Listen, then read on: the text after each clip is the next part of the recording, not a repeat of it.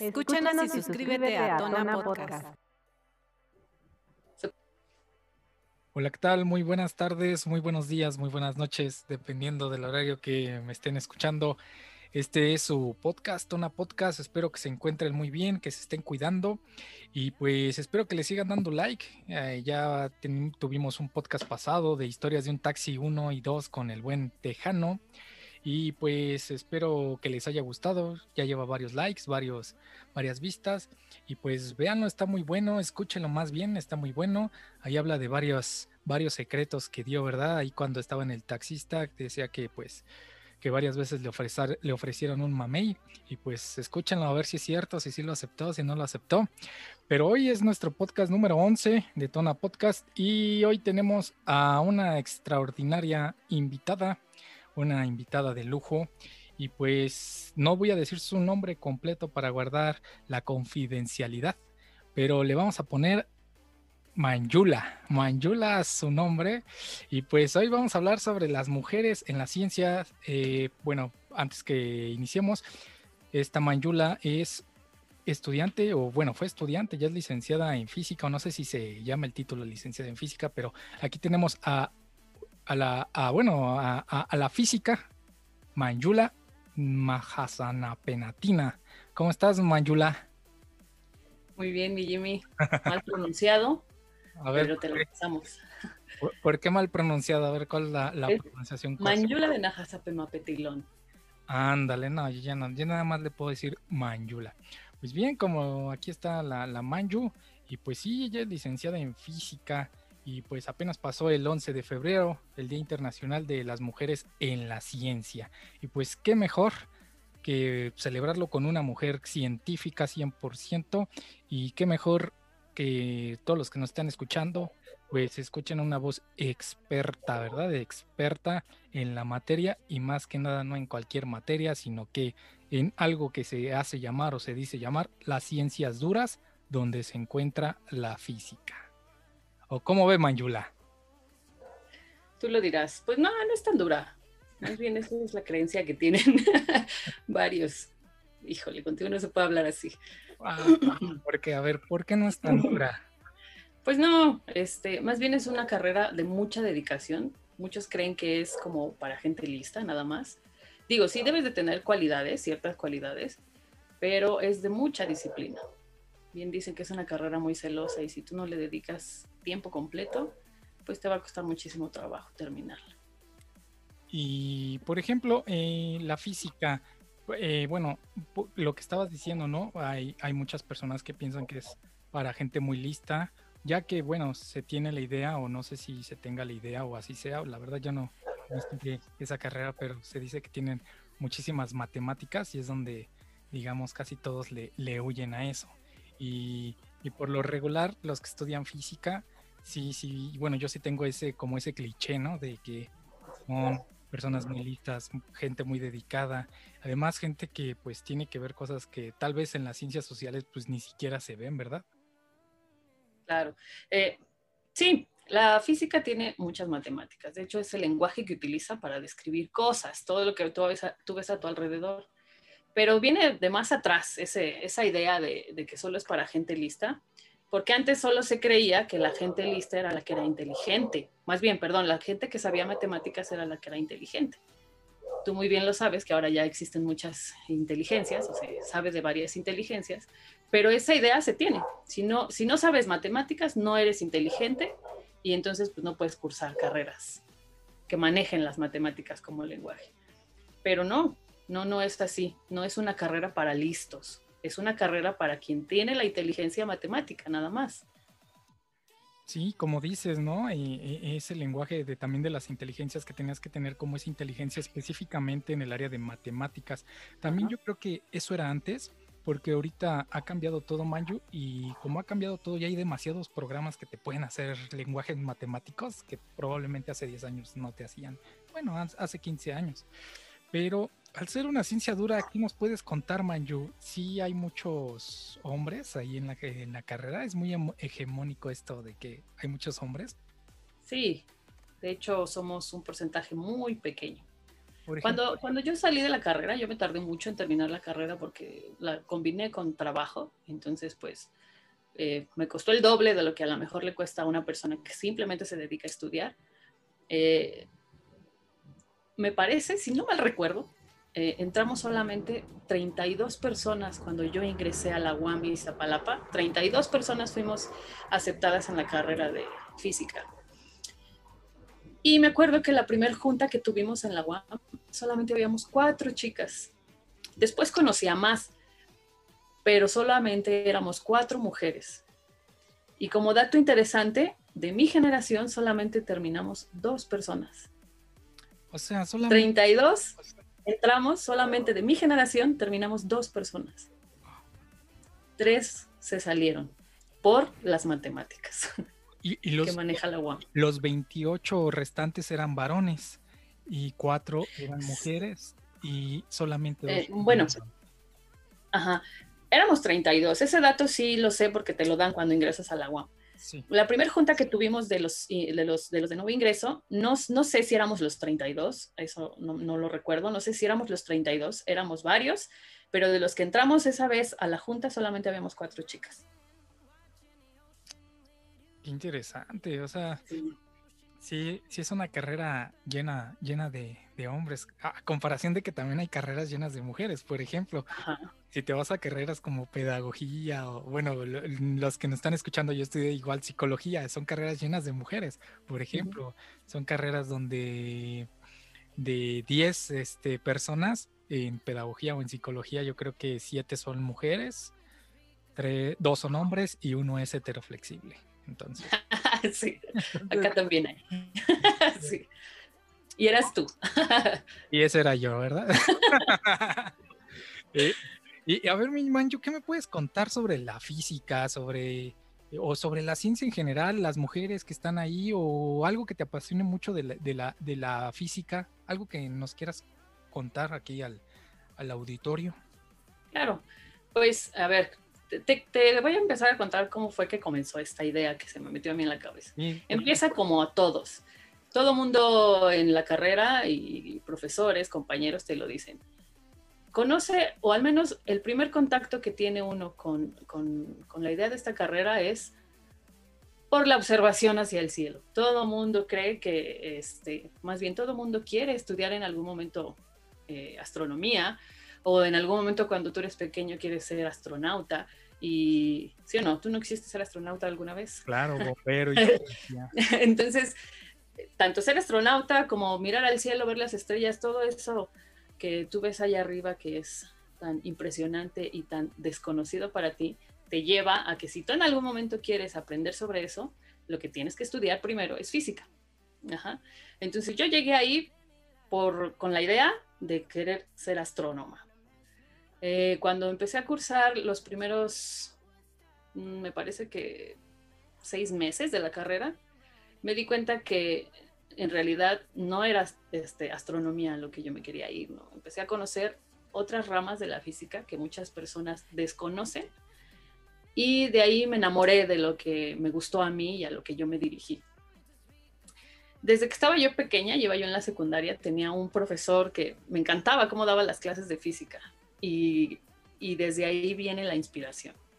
Ahora que yo estoy del otro lado, que no estoy sentada en el banco, sino estoy frente al pizarrón, también ese es mi propósito, porque es bien bonito tú este, hacer ahorita el recuerdo de algún profesor que digas, híjole, este profesor me dejó un montón de cosas y te inspiró. Y en algún momento dijiste, quiero ser como él, ¿no? Yo tuve un profesor este, que se llamaba Carlos en la secundaria, que, que era físico y él fue el que me inspiró para, para querer dirigirme hacia esto. Yo solamente tenía dos opciones en la vida, o me quería dedicar a la danza o me quería dedicar a la ciencia. Ok, entonces pues tampoco hubo mucho por dónde pensarle, como que siempre lo tuve así presente, dije, me voy a ir para allá, me voy a ir para allá. Y la idea era astronomía. Cuando llega el paso de, decisivo de entrar a, una universidad, me gustó el plan de estudios de la UAM. En primera porque el poli son dos materias juntas, físico-matemáticas, la UNAM tiene física y en aquel momento eh, que yo revisé la, planeación de la UAM, me gustó. Entonces eran mis dos opciones, UAM, UNAM. Hice primero el examen de la UAM, me quedé y por eso mi destino fue hacia allá.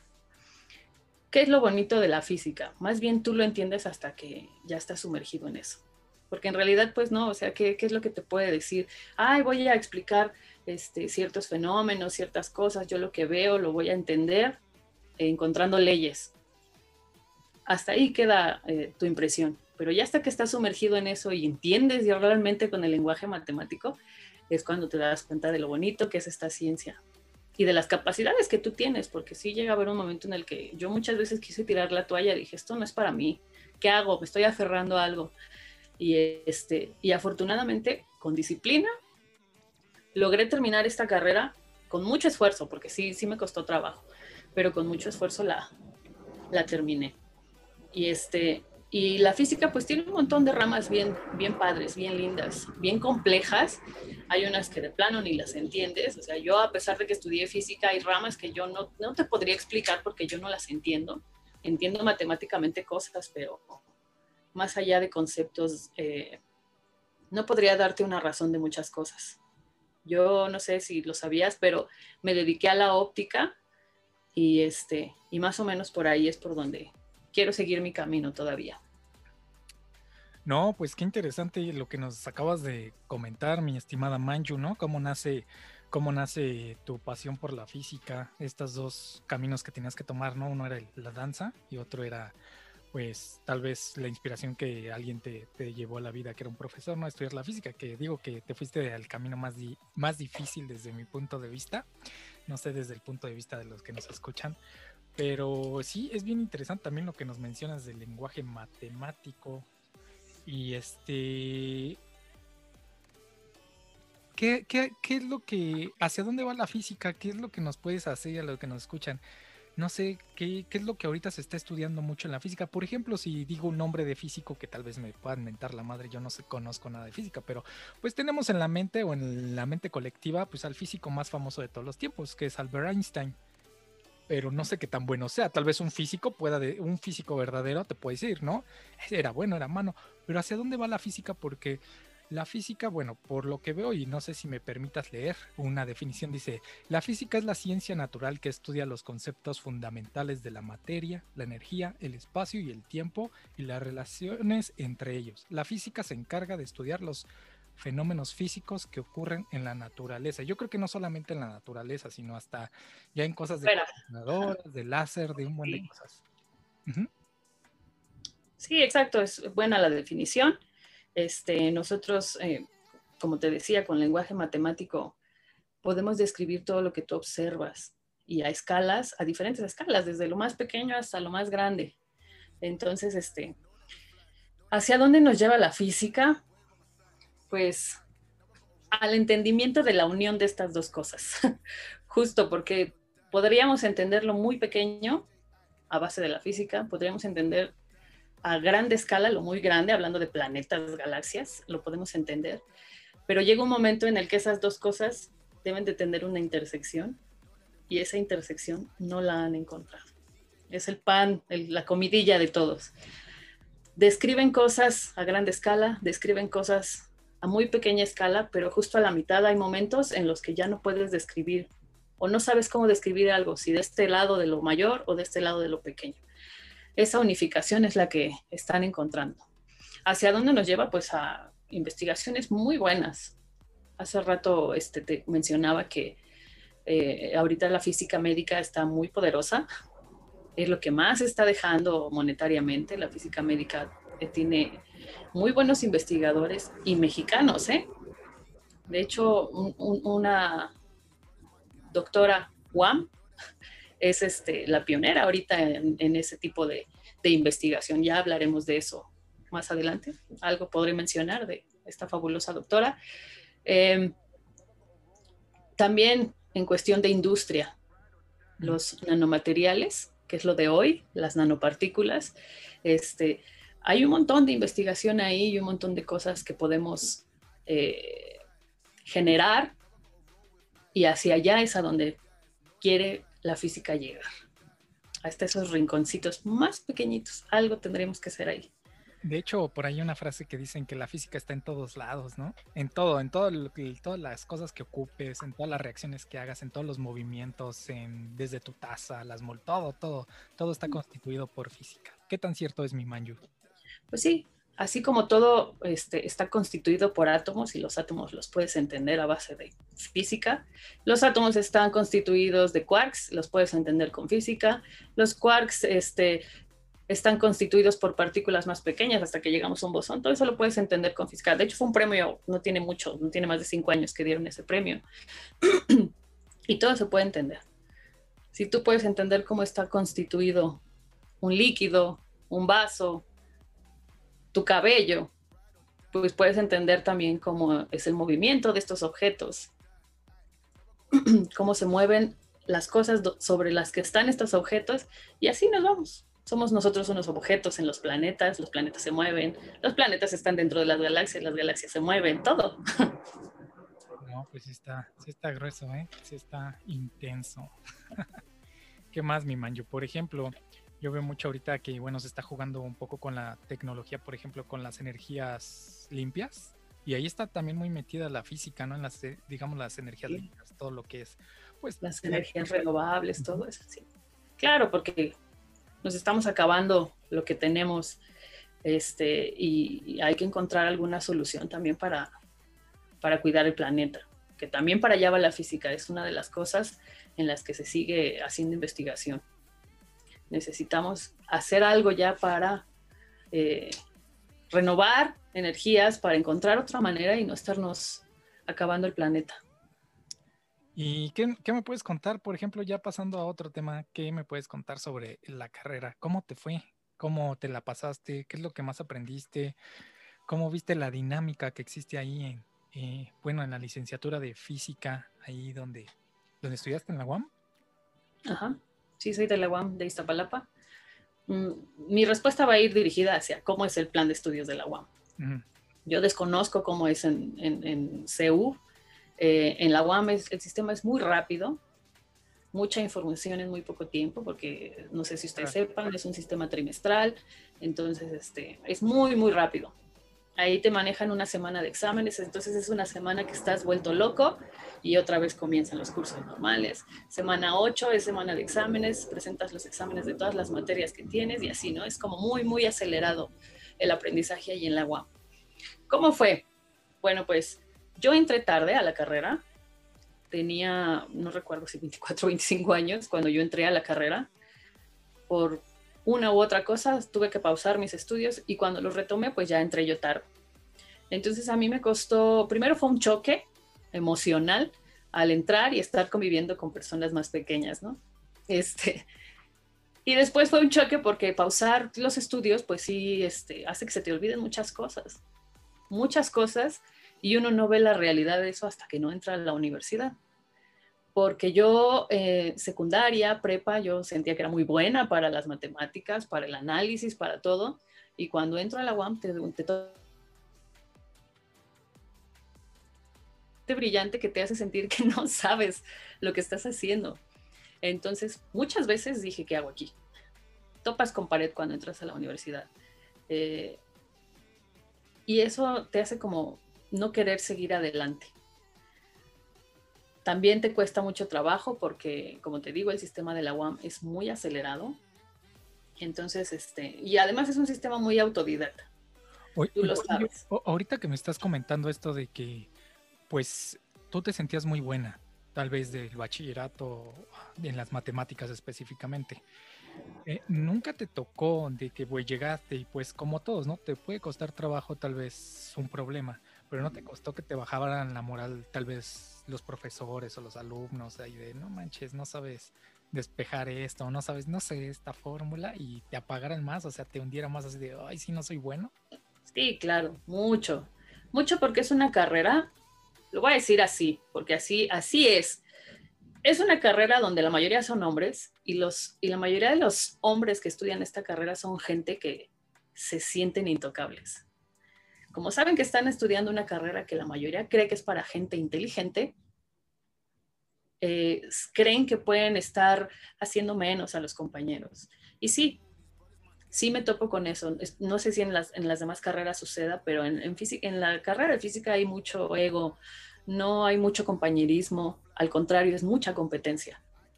Entonces sí, sí me costó trabajo. Eh, al principio, pues cuando eres nuevo, tus primeros cursos llevas una cosa que se llama el tronco general. Y pues la mayoría de tus compañeros entran bien verdes, ¿no? Igual que tú. Y ya no es como hasta el, por el segundo trimestre cuando empieza a haber esa, este desbalance de que unos avanzan más, otros se quedan debiendo materias. Entonces, este, al menos el primer trimestre eh, fue fácil, fue fácil cursarlo porque se veía el apoyo de los compañeros, pero es el primer trimestre en el que tú te das cuenta si vas a poder con la carrera o no.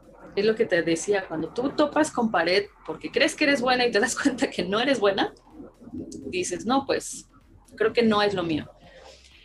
¿Y, qué es lo que te hizo salir así de, no, o sea, yo creo que también es mucha perseverancia, yo creo que te diste cuenta, no, no es una carrera de inteligencia, de inteligente, sino también de, de tener constancia, mucha constancia y dedicación, dedicar.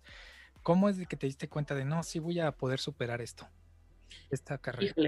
La verdad es que a mí me abrió los ojos un profesor, que se lo agradezco mucho. Fue un profesor el que me dijo, no te rindas. Eh, porque yo estaba muy desesperada. La carrera de la UAM es la carrera, la carrera de física, perdón, en la UAM es la carrera que se considera la más pesada porque te maneja todas las matemáticas. Mientras eh, en el tronco general de, no sé, por ejemplo, administración, son cuatro de tronco común, nosotros en física de tronco general, de tronco común, tenemos 11 materias. Entonces, no avanzas si no pasas esas 11 materias no conoces lo que es la verdadera física hasta que no pasas esas 11 materias.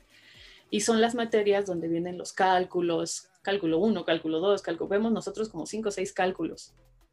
Y entonces hasta que no los cursas y tienes esa herramienta matemática, no puedes entrarte a la física como tal. Entonces, eh, de ahí venía lo complicado, porque la UAM maneja estadísticas también de, más o menos en qué trimestre eh, la gente abandona la carrera, y la mayoría de las personas abandonan la carrera en el segundo trimestre cuando están viendo cálculo 2, que corresponde a cálculo integral. Y ahí es donde muchos se atoran, muchísimos se atoran y me incluyo, yo me atoré ahí. Me atoré ahí, reprobé una vez, reprobé dos veces, ya la tercera vez ya estaba yo desesperada y tenía yo miedo de, estar fuera de la UAM. Hasta que un profesor me agarró y me dijo, a ver, te vienes conmigo al cubículo a estudiar. Eh, ese profesor me enseñó en privado, y me acuerdo mucho que él un día me dijo eso. Me dijo, tu carrera, él es matemático, me dijo, tu carrera no es de gente brillante como tú lo crees, porque yo tenía esa idea, yo traí con esa idea también a la UAM. Me dijo, esta carrera es de gente que no tira la toalla y que se queda aquí picando piedra hasta el último momento. Entonces ese profesor fue el que me levantó. Ese profesor fue el que me levantó toda la carrera. Y cuando yo terminé la carrera, eh, este, el profesor me fue y me hizo un regalito porque me dijo, ves, te lo dije. Yo estaba nada, mi querido gallo, estaba nada. Ese día fui llorando al cubículo y le dije al profe, ya, no puedo más. Ya no voy a regresar a la UAM.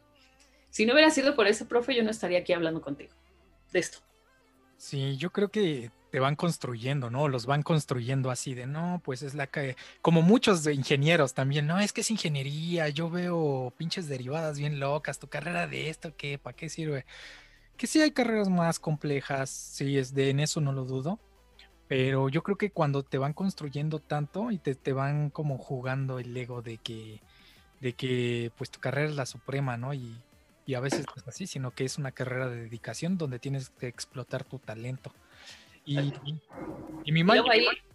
perdón, es que iba a hacer mención a lo que me preguntaste eh, al principio, ¿no? Que si en algún momento me topé con profesores que también nos hacían menos a nosotras, sí. De hecho, fue en los primeros trimestres, me acuerdo mucho que un profesor me dijo, tú eres muy alta y eres muy guapa. Si tú llegas a hacer algo aquí, va a ser en algún puesto administrativo. Así me lo dijo. Y en ese momento no me cayó el 20, ¿no? Cuando dije, ah, pues ojalá, ¿no? Eso es chamba. Pero ya después dije, ¿por qué? O sea, si yo en algún momento dije, bueno, voy a meter a estudiar esto porque yo quiero ser científica, él simplemente me vio como una imagen y me dijo, sí, tú podrías llegar, es más, hasta me dijo, tú podrías llegar a llegar a hacer algo en CONACYT, este, algo administrativo, porque aparte eres muy sociable, a ti te va a llevar, te va a llevar tu personalidad a algo así. Entonces ese tipo de cosas ya después dices, ay, yo queriendo eh, irme para algo de un laboratorio, hacer este, investigación, cuando ya desde un principio pensaron que yo iba para algo que no está mal, ¿no? Pero pues no era la idea. y sí, sí, te topas con muchas cosas así. Como que te quieren encajonar, ¿no? Así, ay, tal vez eh, tienes este, este, pues estos puntos, tú vas para acá, ¿no? Porque para acá no, aunque tengas esas habilidades. Y, y, qué más, mi man, yo, por ejemplo, eso del profesor que te fue guiando, pues esto estuvo muy padre por ese profesor, ¿no? Yo creo que son de esos profesores que están comprometidos con, con la educación, ¿no? Y que saben todas las problemáticas donde se pueden meter los, los chicos, ¿no? Que a veces ni siquiera es una problemática de, de saber, sino es una barrera que se pone uno mismo, ¿no? Y te vas bajoneando y pues por lo mismo te, te, te sales de la licenciatura. Claro, sí, como te digo, yo se lo agradezco, pero también ahora, como te lo mencionaba, que estoy yo del otro lado y que, yo veo a los alumnos, también como profesor tienes esa visión de, entender cuando algún alumno está pasando por algo mal, pero que tú sabes que tiene mucho potencial. Eso, eso es lo que yo creo que el profesor vio en mí, ¿no? Que me dijo, este, tranquila, a ver, yo sé que te sientes que no puedes, pero aunque sientas que no puedas, no dejes de entrar a tus clases. Y entonces también eso sucede, o yo lo veo ahora de este lado, ¿no? Hay alumnos que, pues que a lo mejor llegan a haber momentos que están pasando cosas difíciles en casa y que no le están echando ganas, pero por eso tú, tú, tú, mismo te das cuenta que tienen mucho potencial y lo único que hay que hacer es motivarlos, hacerlos sentir que pueden, que ellos mismos se den cuenta que pueden hacer las cosas y así los rescatas. Porque a mí me rescató, yo así siento, ese profesor me rescató y me rescató mucho tiempo.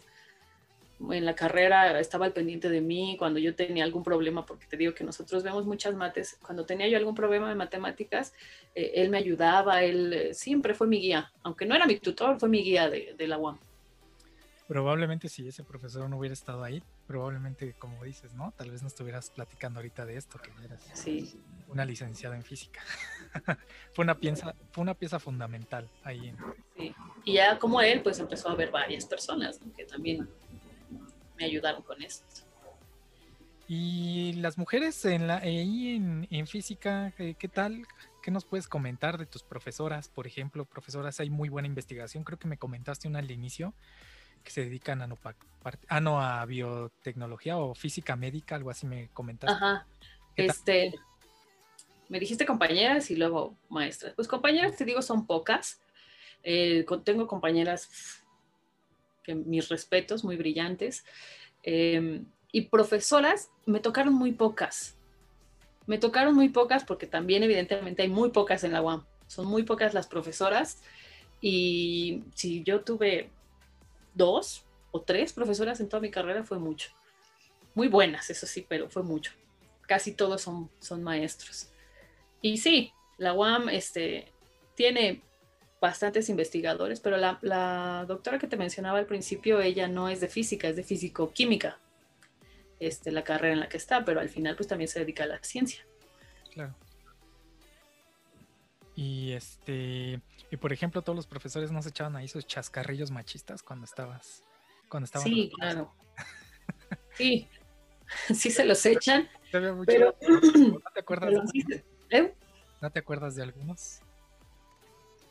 Em, no, no, les decían el chistecito de, bueno, es que a mí me tocaba mucho después de eh, los profesores decir, ustedes están aquí mientras se casan, ¿no? Por ejemplo, porque en mi carrera había muchas mujeres y, después se dice, ustedes están aquí mientras se casan. sí, no, pero mira, yo, mm, a ver si hay alguno que recuerde chistecillo, no, pero me acuerdo mucho de una situación de un maestro, que ahora se lo agradezco que me haya dicho eso, eh, del que, con el que yo quería trabajar, quería empezar a hacer un proyecto con él y me acuerdo que el profesor me dijo que el proyecto era para muy largo plazo, ¿no? o sea, casi que me dijo, si tú te quedas aquí, este, va a ser parte de tu licenciatura, de tus proyectos de licenciatura, y te va, vas a tener bastante trabajo para seguirte posgrado, maestría y doctorado en esto. Y al final agarré y me dijo, pero, pues es que en algún momento vas a querer tener familia. Y a mí no me gusta que me boten el trabajo. Entonces me cortó así, ¡pum! No me dijo que no, pero me molestó que me hiciera ese comentario. Y entonces dije, no, yo no quiero estar aquí con este profesor. Eso me hizo redireccionarme y caí en las mejores manos que pude haber caído ahí en la UAM, que fue el, el profesor tutor que tuve toda la carrera. Oye, pero eso está mal porque también yo he visto mucho así como, bueno, y de hombres, ¿eh? que, que han estudiado su doctorado. Dicen, no, es que si estudias doctorado te vas a quedar solo, sin familia. Eso yo creo que son ideas falsas, desde mi punto de vista. Estás feo, sí, ¿no? Nosotros somos, eh, para los que no nos conocen, bueno, no nos vemos en la, en la pantallita del podcast, pero somos personas muy agradables, los dos muy guapos. Pero, pero yo, yo sí he escuchado como que esa, digamos, ese mito que ya te quedas sola y ay, eso es puro choro. Pues, no sé. No, tengo muchos colegas que están en, en- en posgrado y nada, nada que ver. Hijos, esposa, novias, no. Sí es muy absorbente, sí es muy absorbente el trabajo de física y ya a nivel posgrado, pues es para cualquier carrera creo que es muy absorbente. Y pues sí, hay que dedicarle mucho tiempo y a lo mejor descuidas cosas o no te interesa. Estás Claro. tan clavado en lo que estás haciendo que lo que menos te importa es tener un novio, casarte, tener un hijo. Más bien es por ahí. Sí, sí, ya cuando ves, pues ya, ya se te pasó la vida, ¿no? Y así como hay comentarios de profesores medio crueles, también hay comentarios de, de compañeros, que más que nada es de ahí donde, donde viene la situación, ¿no? Siempre el clásico, ay, te pasan porque eres mujer, este, te pasan porque les gusta, cositas así. Sí, sí, hay mucho Sí. como... A mí, a mí me pasaba mucho, por ejemplo, en el laboratorio, y eso, igual, como que soy muy sonsa para darme cuenta de las cosas tan rápido. Ujú. ya después eh, yo, lo, yo lo, lo, lo descubrí y haciendo memoria dije, ay, pues sí, siempre me la aplicaba, ¿no?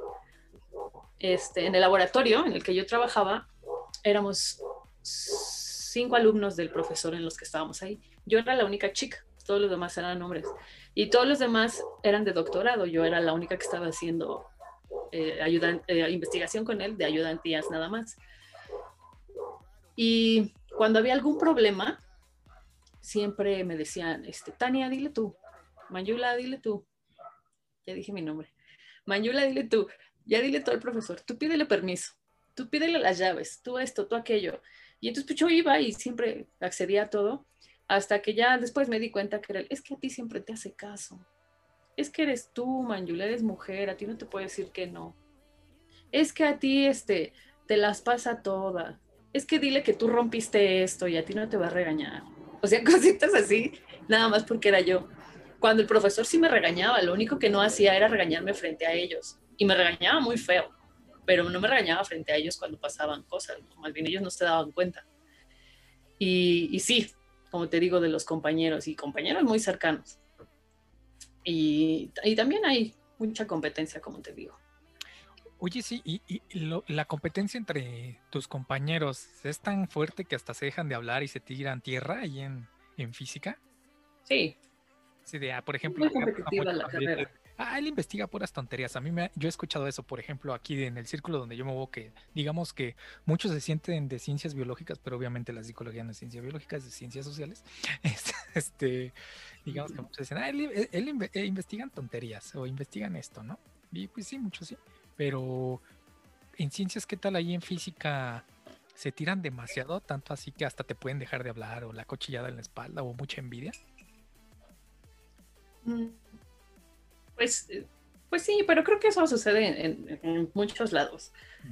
Acá, este, sí, sí, te- sí tienes que tener un blindaje fuerte por, por eso que te digo, porque hay mucha competencia y es muy feo que, que tú en algún momento estés atorado en algo. A mí me pasó, que estés atorado en algo y digas, híjole, necesito algún físico teórico que me ayude a, pues, a resolver algo que estaba ahí que no podía, ¿no? Y yo sabía quién podía hacerlo y de plano era, no, pues si no sabes, estudia. Búscalo. Y si no te salió, sobre todo, por ejemplo, en los en las tareas, porque las tareas en WAM son de que te dejan 20 problemas y resuélvelos, ¿no? Te salen 10 y los otros 10 los dejas a la mitad y ya no sabes cómo seguir. Y tú sabes de tus compañeros quién podría ayudarte o guiarte, ¿no? No, allá ni siquiera se prestan mucho al, a ver, te explico. No, si eres güey y no sabes, no te, no te lo explico. A ver, y hazle como quieras, estudia. Entonces, ese tipo de cositas no, no, este, no me gustaban porque pues también crecemos eh, como compañeros todos y es, es mucha ayuda que, que tú quieras auxiliar a un compañero si, si algo no está entendiendo. Sí, y oye, si te llevas buenos amigos ahí de, de la carrera, de la licenciatura? Muchísimos. ¿Sí? Muchísimos. Que haya demasiada competencia, si hiciste buenos compañeros de tu generación. Sí. porque digo, tú y yo nos conocemos de hace mucho tiempo y, sabes cómo soy, ¿no? Soy muy sociable.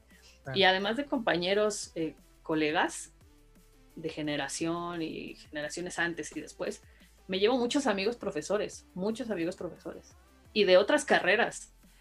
Entonces, este, sí, ya sabes que yo hago amistad aquí y allá y son eh, compañeros, perdón, amigos, alumnos que fueron en ese momento y maestros que hasta la fecha, ¿eh? Sí, me llevo muchos. Sí, y, sí. y, si piensas regresar o... ya está, suspiro. A ver, cuéntame. Sí, es, la idea, pero pues se complica mucho las cosas. Estaría bien regresar, ¿no crees, Manjo?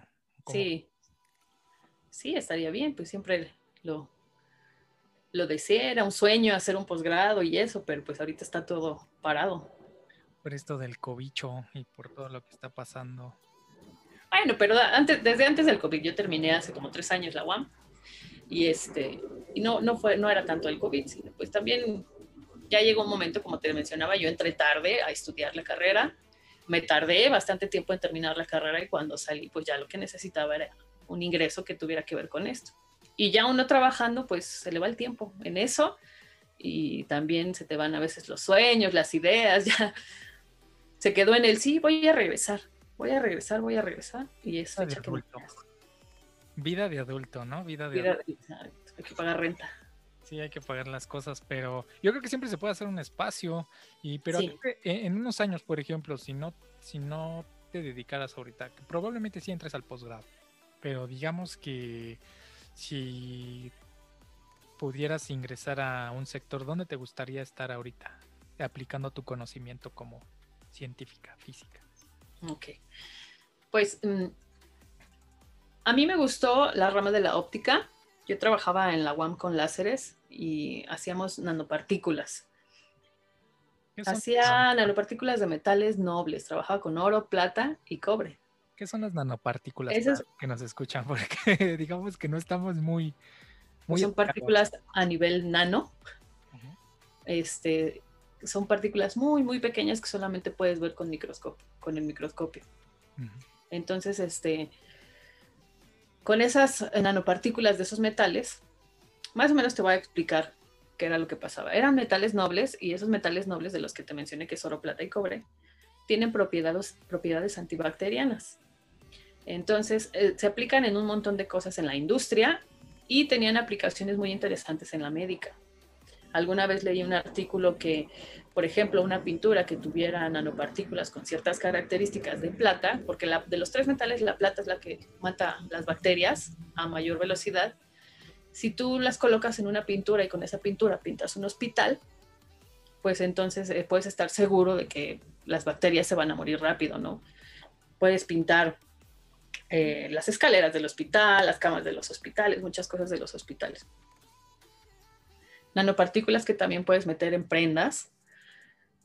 No sé, se me ocurre ahorita un calcetín, por ejemplo. Ya sabes que los pies tienen hongos, tienen cosas así, mal olor. Si tú metes nanopartículas con ciertas características en un calcetín, podrías evitar todo ese tipo de cosas.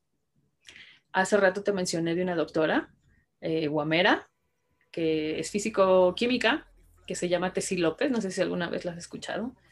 Es una mujer doctora muy reconocida a nivel mundial, también se ha reconocido. De hecho, ella estuvo, me parece que hace como cuatro o cinco años, más o menos, este, entre la lista de las nominadas al Nobel en química.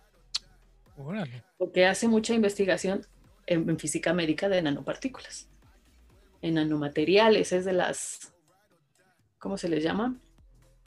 pioneras en nanomateriales y ella trae mucha investigación de tumores cancerosos, está tratando el pie diabético, el Parkinson, el Alzheimer, un montón de cosas tiene.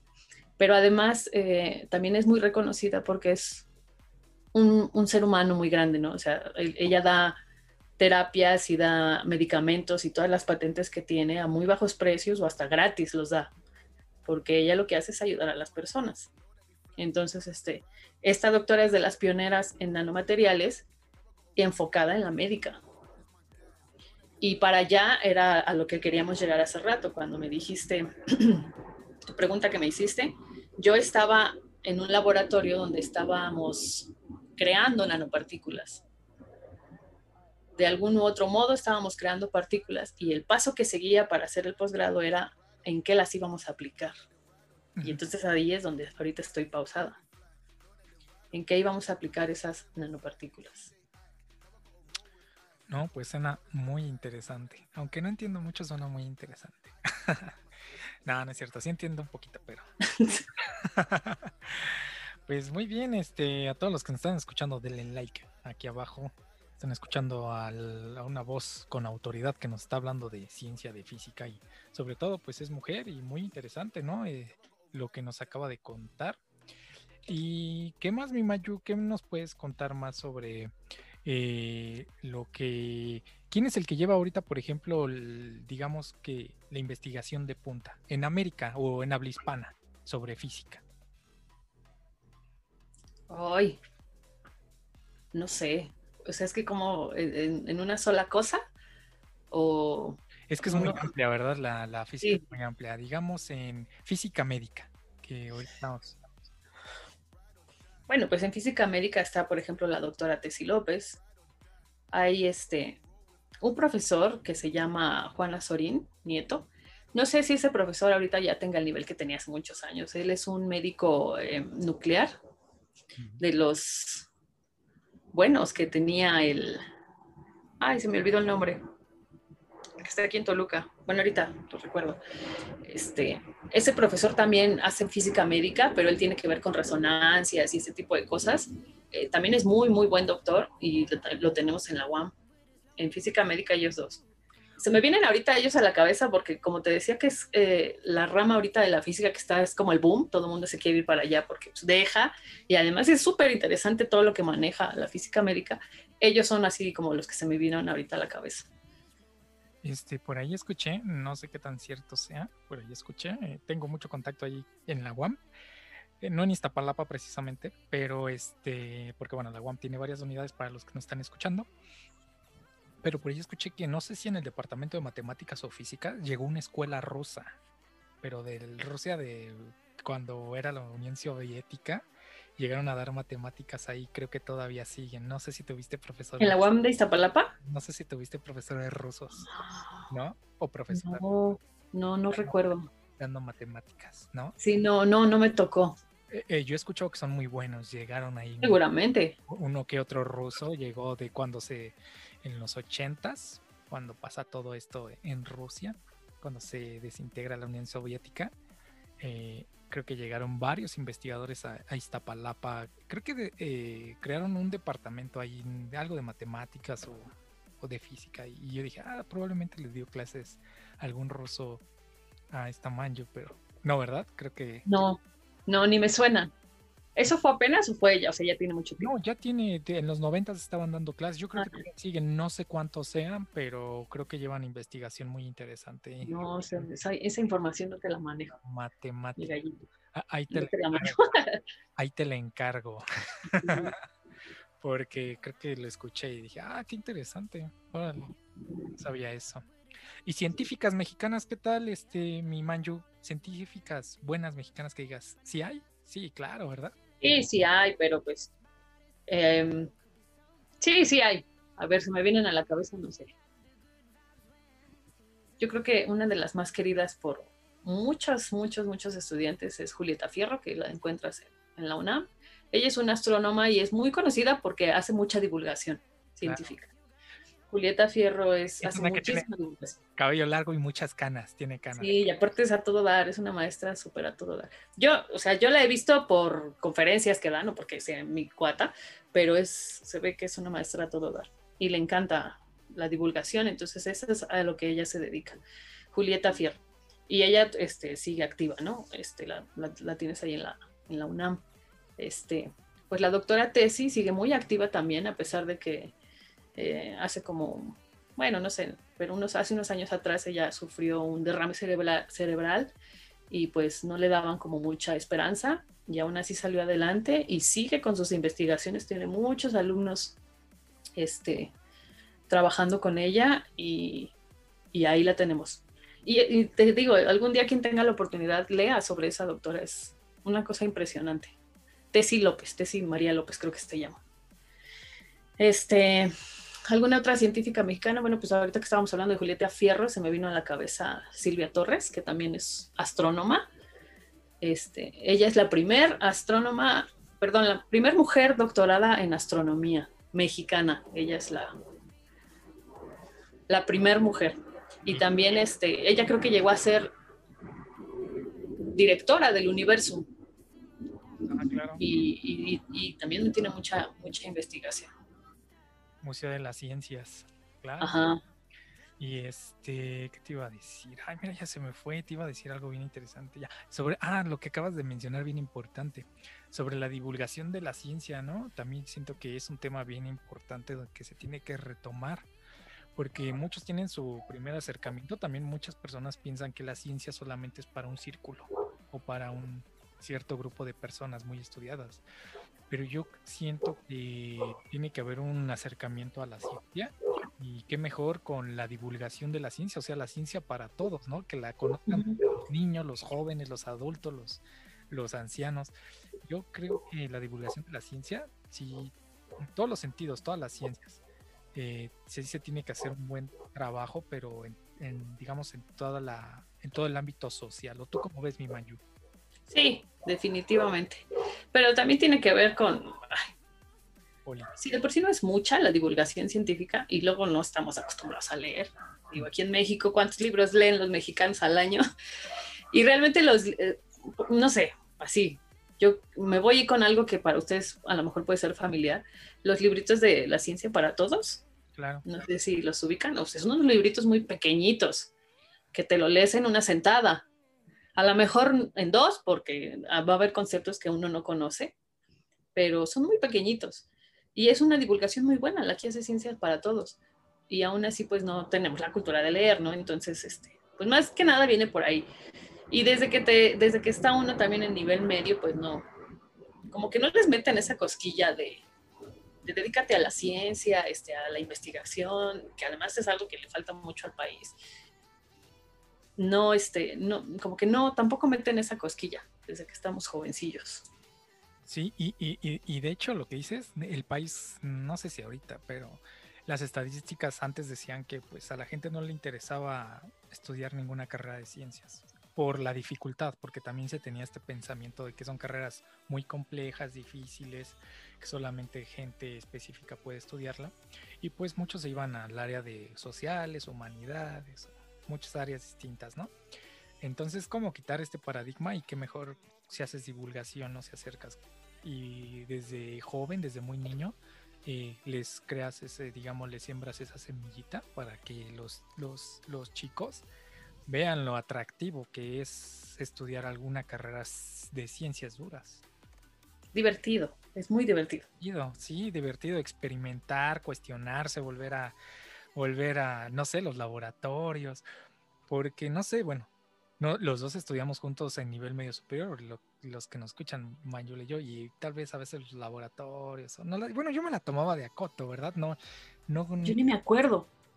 Yo, no, yo, no, lo recuerdo. Y está mal porque tal vez si me hubieran sembrado esa, esa semilla de lo divertido, ¿no? Vamos a hacer un experimento divertido, pero tienen que hacer toda la hipótesis, todo el método científico, todo. Vamos a ver y si pasa, si no pasa, y si no pasa, ¿por qué? Es lo que se me hubiera hecho interesante, pero pues ya lo descubrí muy viejo, ¿verdad?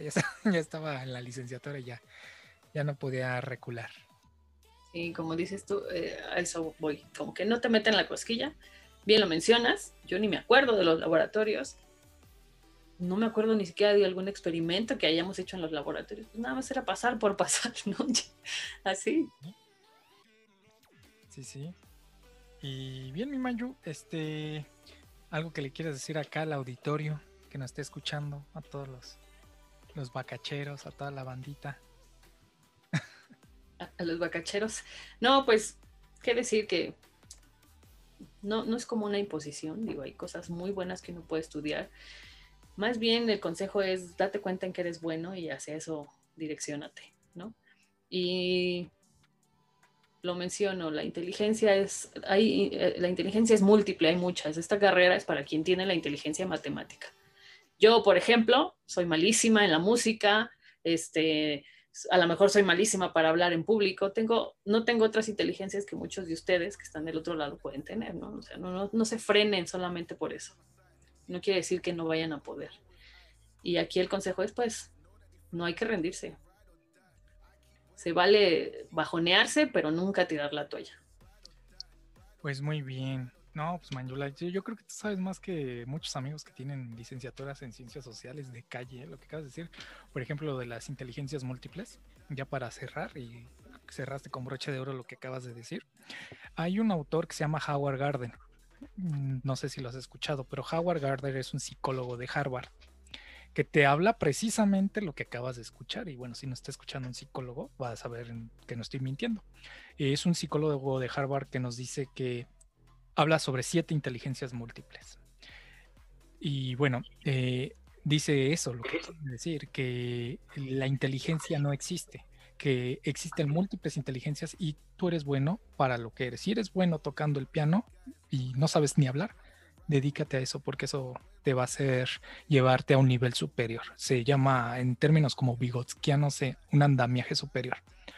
Y así en todo, en todo, si eres bueno, puede ser bueno tal vez leyendo, pero no puede ser bueno tal vez despejando algún número matemático. Y muy interesante lo que nos acabas de decir, Manju.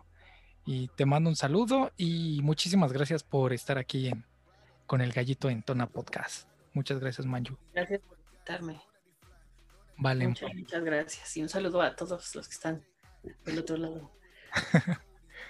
Fuera de cotorreo, porque Manju y yo siempre nos la pasamos cotorreando cuando nos vemos. Casi nunca hablamos de estas cosas, pero muchas gracias, No sé cómo no nos dio un ataque de risa de que nos estamos viendo. Sí, guardamos la, guardamos la postura, la verdad, porque la verdad siempre me da por arburear o me da por, por sacar mi lado oscuro con, con Manju, como que nunca me he escuchado así serio. Pero bueno, muchas gracias, Manju. La verdad, muy interesante y todos los que nos escuchen, pues denle like. Les acaba de hablar una voz que se llama Mayula y es una voz con autoridad en, lo, eh, en la rama de la física y es muy importante. Que tengan muy buena tarde y saludos. Adiós.